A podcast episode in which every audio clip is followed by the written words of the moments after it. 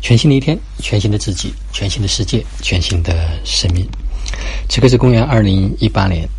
十二月八号，北京时间七点五十九分。那昨天呢，我跟女儿留了一段言，那后来有家人听到之后呢，啊，他也留了一段文字给我。他文字的意思就是说，爸爸妈妈对你没有任何期待，没有要求，没有标准，鼓励你真实的做自己。无论你说什么，做什么，爸爸妈妈都爱你，都愿意接纳你，都有勇气和力量去面对。你是被允许活出自己，成为自己，真实做自己的。嗯，我在读这段文字的时候呢，像我也有一些反思，或者是有一些去对这个频率，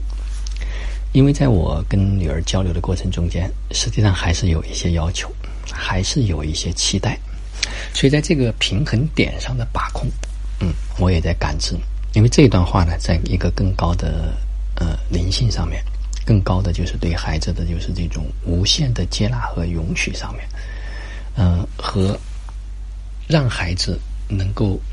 跟这个社会去接轨之间，怎么去把控这个叫做界限或者这个点。嗯，我觉得这可能是我需要再去对位或者感知的一个点。我同样也把这句话呢，也发给了就是女儿啊，让她去让她妈妈读给她听，让她去感受。嗯，实际上每一个孩子从灵性的角度来讲，他都有他的高我，会把把他照顾的无限的好。但是作为人这样的一个生命体，在他成长的过程中间啊，他需要有父母。需要有家庭的这样一种陪伴，需要有家庭的这样一种支持，因为在基本上一个孩子在十六岁以前，他是很难独自的去面对这个世界的。比如说，他可能没有这种劳动的能力，没有这种自我就是说创造的这种能力啊，甚至这种生存，他都需要有一个逐步适、逐步的适应。啊，逐步的开始去能够去让自己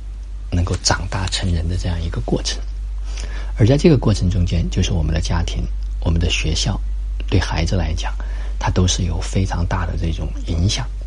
也就是说，人是环境的产物，他在不同的环境里面，嗯，他可能就会生长成为不同的样子。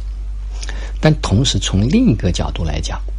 每一个孩子呢，或者每一个人呢。他都有自己生命的主权，如何能够去拿回生命的主权，让我们可以真真实实的去做自己，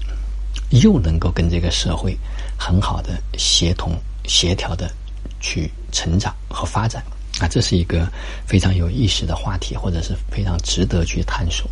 啊。所以无论是怎样。我们都需要更加的用心，都需要更加的细腻、细致的去感受这样的一股能量啊，去陪伴孩子去成长啊。这是我在跟孩子之间的这个互动过程中间啊，我所感受到的一个点。也特别感谢就是青音姐姐她的这种提示和提醒，因为她把她感知到的这个部分贡献给了我。今天的分享就到这里。就让我们每一天、每一刻、每一分、每一秒，都活在爱、喜悦、自由、恩典和感恩里